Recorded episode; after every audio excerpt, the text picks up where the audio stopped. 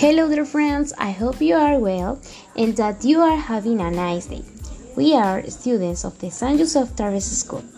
I am Tiara Valem, and let's welcome Katia. Hello, I am Katia. Now it's Daniela turn. Hello, I'm Daniela. Applauses for them. Welcome to the first episode of our podcast We Are the Change, which seeks to generate awareness to each of our listeners.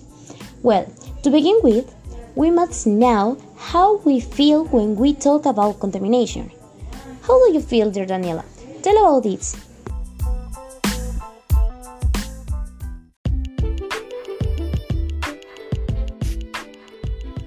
Very frustrated to see how uh, we pollute the place we are living and we do not take concrete actions to help mitigate uh, this problem that not only affects uh, not only humans but every species that inhabits the earth.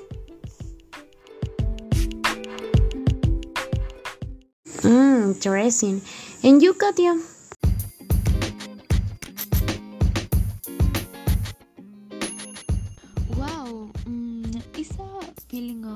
Helplessness mixed with sadness and guilt because we know that we are damaging the environment that the actions we take are very harmful to our way of life.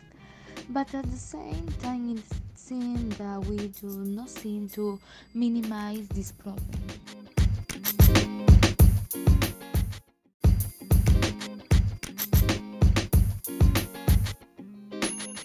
Very interesting your opinions. And yes, I agree with what you say because although it's true that humans begin still don't take action against the situation, he or she does not realize that sooner or later all is going to end. Now, looking at this problem from a religious point of view.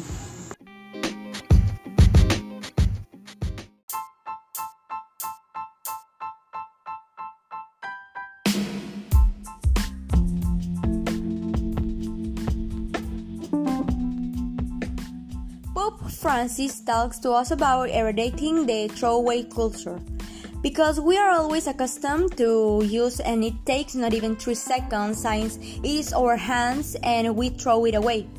That actions will you take uh, into account eliminate this bad habit?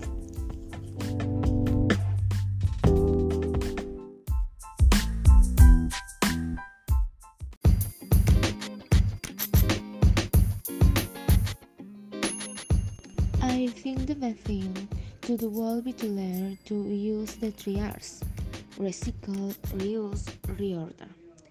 In this way, you will begin to apply it in your life and you will teach the other generations to come. We also have to be conscious of what we buy. If it's now something very important and we know that it has a great negative environment impact, it's very not to buy. Yes, um, because all this not only affects us here, but also future generations.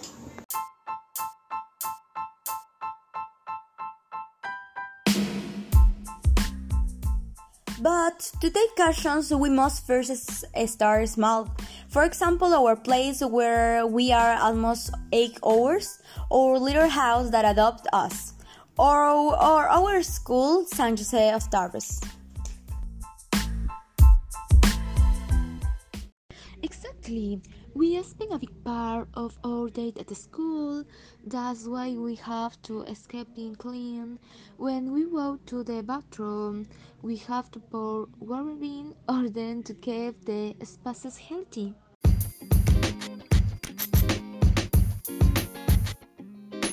That is why we must take into account the project that it's begin carry out.